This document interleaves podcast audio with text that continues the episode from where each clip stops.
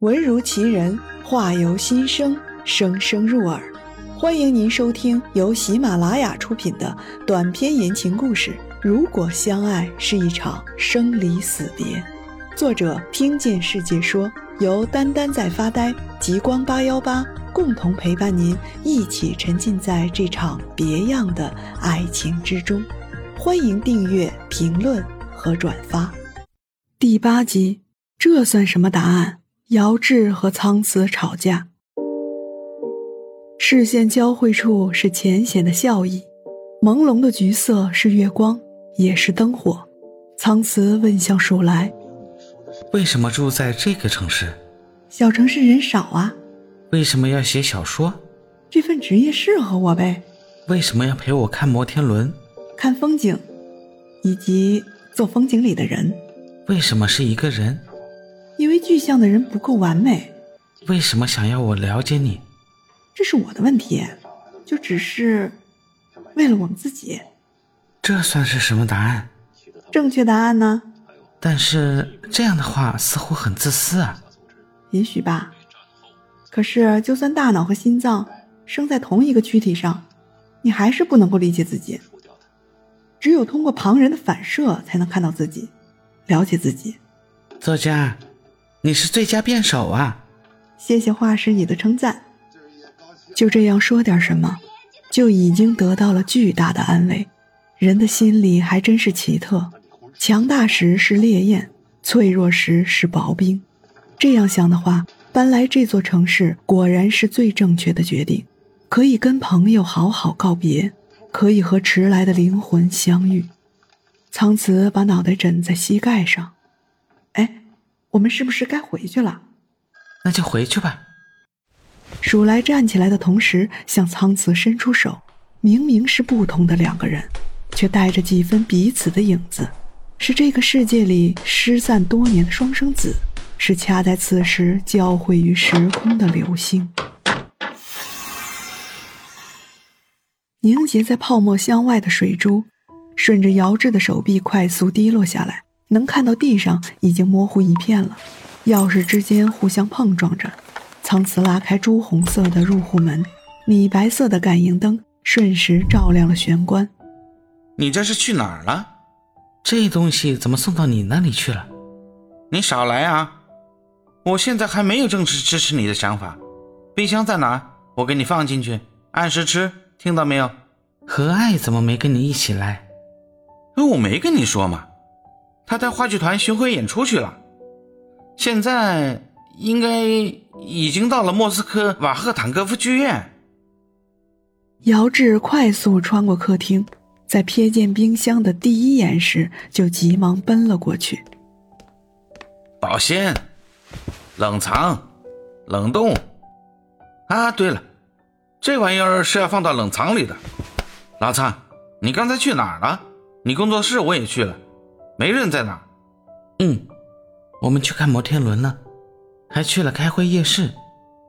我们，嗯，我楼下的邻居，我们在一起工作，他在一楼工作室。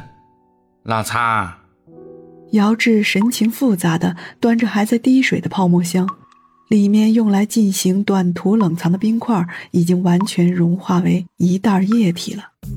我知道你想问什么，别问。男生还是女生？是女性，对不对？你知不知道，你这么做是不公平的。我没做任何撩拨别人的事，我很清楚自己会发生什么。你清楚？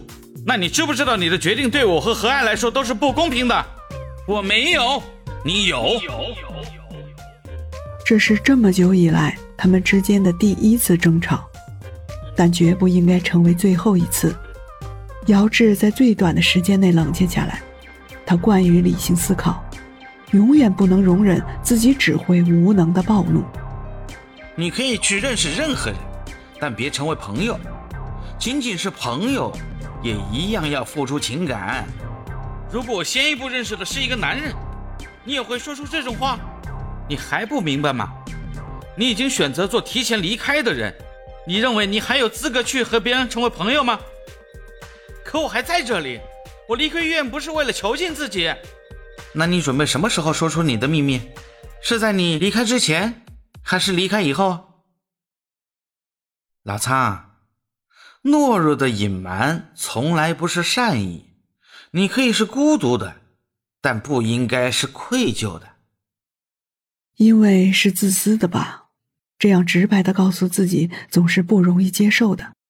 正确与错误之间横着的不是公平秤，是那个渺小而自私的我。推门而入的是个穿着中学校服的孩子，手里举着一张成年狸花猫的照片。他比划着到膝盖的高度，差不多五十厘米左右。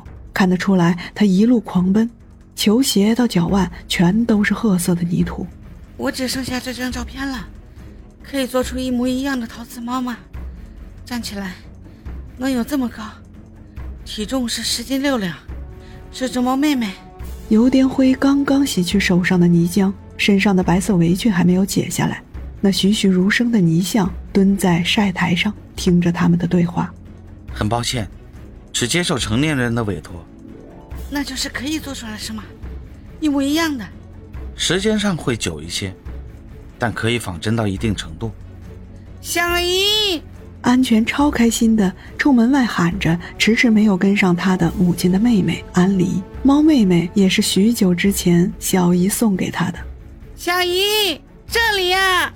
你小子也太能跑了，我骑着电动车都追不上你。看吧，我找到了一家，我就知道有这样的地方。是真的可以把猫妹妹复制出来吗？我先跟你打声招呼啊，超过三千块钱我可就没办法了。嗯，应该没那么贵吧？虽然是一心想要再见猫妹妹，但要花上大几千块钱，安全却也是不能自私接受的。老板。做到你说的那种仿真程度，要多少钱呢？泥塑像其实更便宜一些，尤其是体型较小的猫科。最近刚好有狸花猫的内腔模具，加上手工费，差不多四百块左右。听到了吧，小姨，我攒的钱刚刚好哎，这下不用你破费了哟。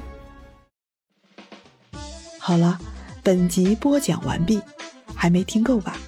先给个满分好评呗。下集更精彩。